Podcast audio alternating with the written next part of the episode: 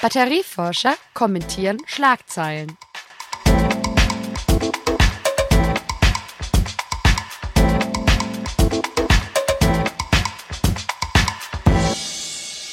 Hallo und herzlich willkommen zu einem neuen Podcast Batterie News. Diesmal aus dem Homeoffice. Grüß dich, Daniel. Hallo, Patrick. Ja, in unserem heutigen Podcast sprechen wir über gleich drei Unternehmen, die unseren Hörern wahrscheinlich schon ein Begriff sind, nämlich CATL, BYD und Tesla. Tesla, glaube ich, muss ich nicht mehr vorstellen. BYD, Build Your Dreams, ein chinesischer Batteriehersteller und Autobauer und CATL, der größte chinesische Hersteller von Lithium-Ionen-Akkus. Und alle diese drei Unternehmen haben im letzten Jahr 2020 mit einer gar nicht so neuen Materialinnovation gepunktet, nämlich der Lithium-Eisenphosphat-Batterie. Und ein großer Fan dieses Batteriematerials ist Maximilian Fichtner, Professor für Festkörperchemie an der Universität Ulm und jetzt zugeschaltet. Grüße, Herr Fichtner. Ja, hallo. Hallo, Herr Fichtner, auch von meiner Seite. Sie haben mal in Bezug auf Lithium-Eisenphosphat-Zellen von einer Materialdämmerung gesprochen. Äh, das müssen wir unbedingt hier im Podcast jetzt mal besprechen. Materialdämmerung, das spielt ja wahrscheinlich auf Wagners Götterdämmerung an. Ähm, jetzt meine Frage, bricht denn da jetzt gerade ein neues Zeitalter an oder wie kamen Sie irgendwie zu diesem Begriff?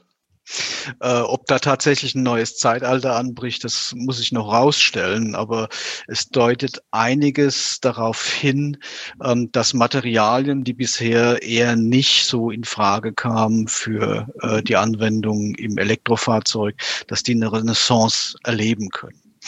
Ähm, ich versuche es mal ein bisschen zu erklären.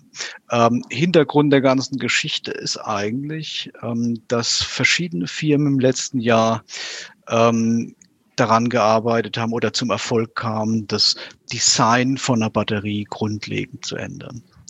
Ähm, man muss sich das bisher so vorstellen, man hat die Batteriezellen hergestellt und daraus sowas wie kleine, ja, ich würde sagen, so eine Art Schokoladentafeln von der Größe her äh, gebaut. Die hat man dann alle nebeneinander gestapelt, hat so ein sogenanntes Modul daraus gebaut aus diesen Einzelzellen ähm, und dann daraus aus diesen Kästen, so ein Modul ist dann so ein bisschen größer als ein Schuhkarton, äh, aus diesen Kästen hat man dann, ähm, dann die Gesamtbatterie aufgebaut.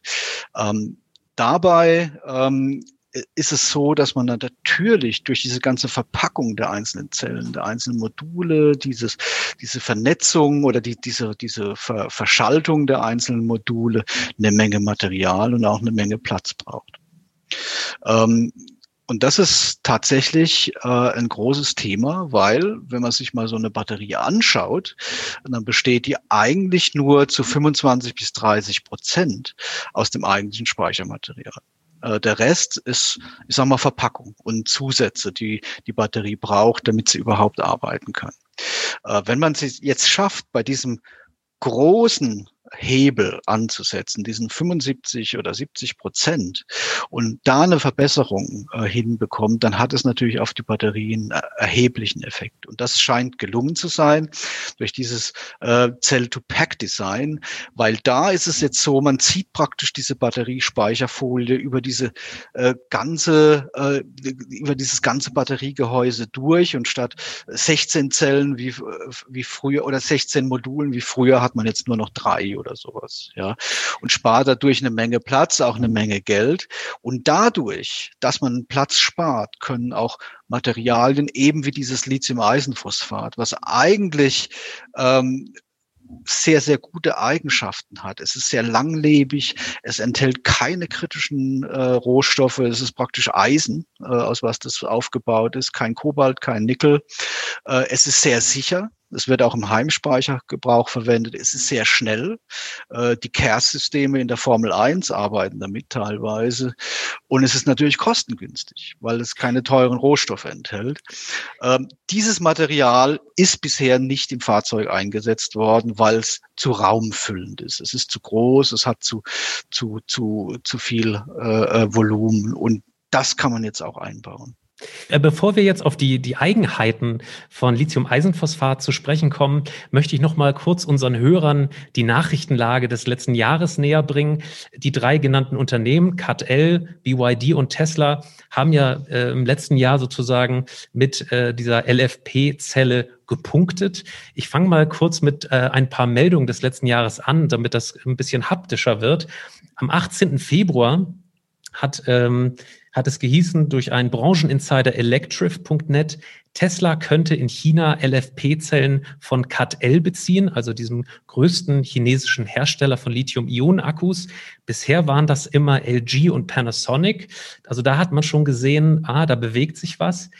Dann im März, am 30. März, hat äh, BYD seine neue Blade Battery, Sie haben es gerade angesprochen, Herr Fichtner, angekündigt ähm, für die neue Elektrolimousine BYD Hahn, die dann im Juni auf den Markt gekommen ist. Auch am Battery Day ähm, war das natürlich Thema, auch wenn Elon Musk im, im September eben ähm, noch so ein bisschen ähm, schwammig dahergeredet hat. In einer Präsentation hieß es, ähm, dass die Kathodenproduktion ähm, tatsächlich neu aufgesetzt wird. Da hieß es, a bunch of stuff will happen.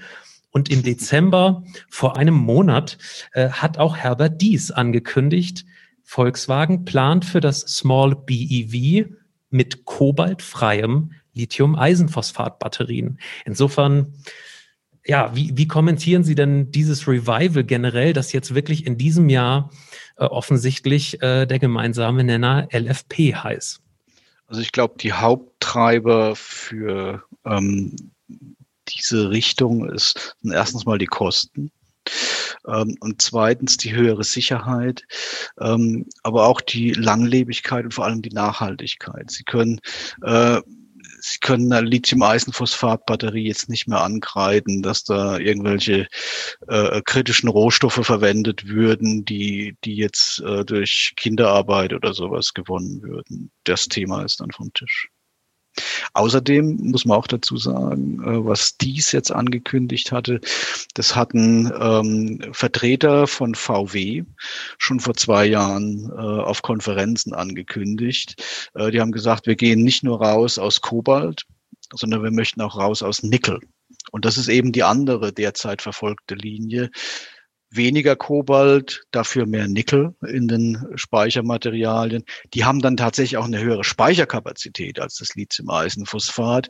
Das heißt, da könnte man nochmal höhere Reichweiten äh, äh, erzielen, aber dann halt äh, mit Materialien, die halt diese Schwermetalle enthalten. Vielleicht äh, bringen Sie doch das Konzept dieser Lithium-Eisenphosphat-Batterie unseren Hörern noch mal näher. Ähm, das ist ja schon vor 20 Jahren eigentlich entstanden. Warum ähm, haben denn Lithium-Eisenphosphat-Batterien so in den letzten 15 Jahren eher weniger eine Rolle gespielt? Warum denn jetzt? Ähm, also ein, ein Kernthema äh, sind einfach die Grundeigenschaften von, von dem Lithium-Eisenphosphat.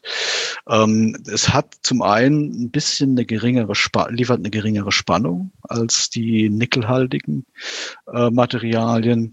Da, dadurch ist per se schon mal die, der Energiegehalt von so einer Zelle ein bisschen geringer. Und dann ist es auch leicht. Ähm, das klingt, als sei es ein Vorteil, aber bei einer Dichte von drei oder 3,2 äh, gegenüber einem Kobaltoxid, was über sechs liegt, äh, heißt es, äh, die gleiche Menge an Material nimmt das doppelte Volumen ein. Ähm, und das ähm, ist für die begrenzten Platzverhältnisse, wie man sie im Pkw üblicherweise hat oder auch im Handy oder im, im Notebook, äh, einfach nicht vertretbar, weil dann müsste man die Batterie eigentlich viel größer machen. Äh, nicht, die würde nicht schwerer, aber sie würde viel größer werden und das möchte man in dem Falle vermeiden. Herr Fichtner, was sind denn ganz konkret die Nachteile und wie gehen denn die Hersteller damit um? Ja, der Nachteil ist, glaube ich, vor allem ähm, die Tatsache, dass es eben voluminöser ist. Ähm, es hat auch natürlich ein bisschen andere Verarbeitungseigenschaften, aber die haben Firmen wie CATL oder BYD schon eine Weile im Griff. Äh, ich denke mal, dass Tesla sich vor allem deshalb an CATL äh, gewandt hat, weil CATL eine sehr lange Erfahrung hat mit Lithium-Eisenphosphat-Batterien. Und ähm, das kommt jetzt immer mehr an. Man hat jetzt äh, auch lesen können, dass Daimler ähm, für diese Citaro-Busse, ähm, da soll jetzt also kein, kein Wasserstoffantrieb eingesetzt werden, sondern Batterieantriebe mit einer ähm, Poly mit einem Polymer-Akku, das heißt also sowas ähnliches wie ein Feststoffakku. Ähm, Akkus, die eigentlich schon seit Jahren in Frankreich laufen, sehr gut bei diesen äh, Bolloré-Batterien, äh, die man in den sogenannten Blue Cars einsetzt. Das ist also so eine Mietflotte. Ähm, und ähm, da verwendet man auch Lithium-Eisenphosphat eben aufgrund seiner gutmütigen Eigenschaften, aufgrund seines geringen Preises, aufgrund seiner hohen Sicherheit. Herr Fichtner, letzte Frage. Wie schätzen Sie denn für dieses Jahr die Nachrichtenlage ein bezüglich Lithium-Eisenphosphat? Was kommt da? Kommt da mehr? Oder kann das auch genauso schnell wieder vorbei sein, wie es gekommen ist? Ähm, also mein persönlicher Eindruck ist, dass ähm, BYD ähm, ja bereits schon Tesla nach sich gezogen hat. Ähm, wenn man sich das anschaut, dass Tesla so fast überhastet reagiert hat und da eingestiegen ist, weil sie die Vorteile erkannt haben. Jetzt zieht VW offenbar noch nach.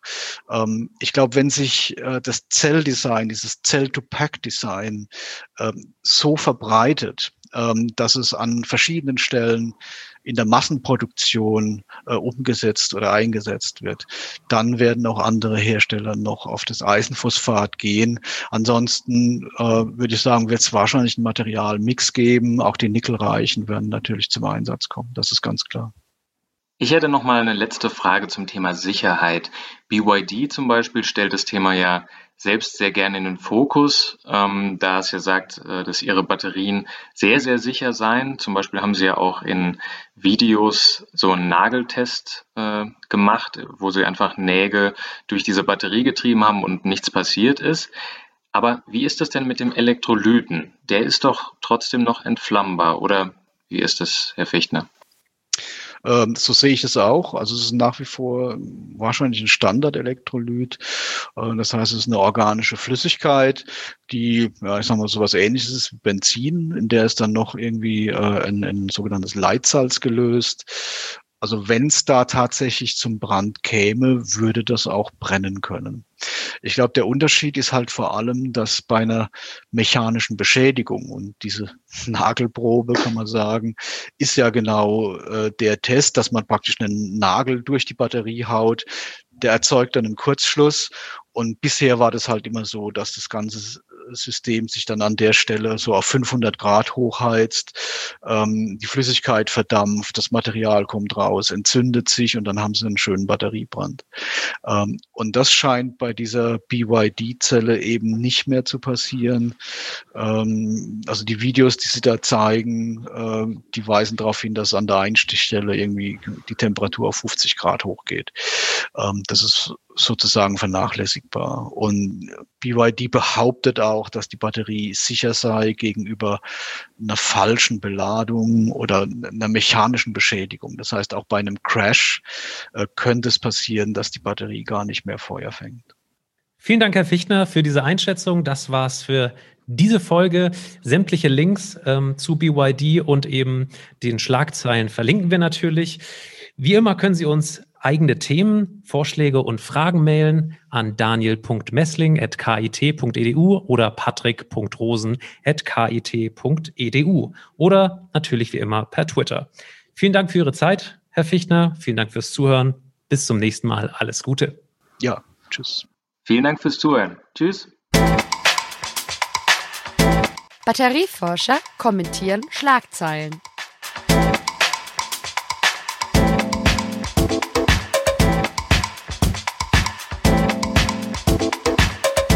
Dieser Podcast wurde produziert vom Center for Electrochemical Energy Storage Ulm und Karlsruhe, kurz Celeste, einer Forschungsplattform des Karlsruher Instituts für Technologie, der Universität Ulm und des Zentrums für Sonnenenergie und Wasserstoffforschung Baden-Württemberg.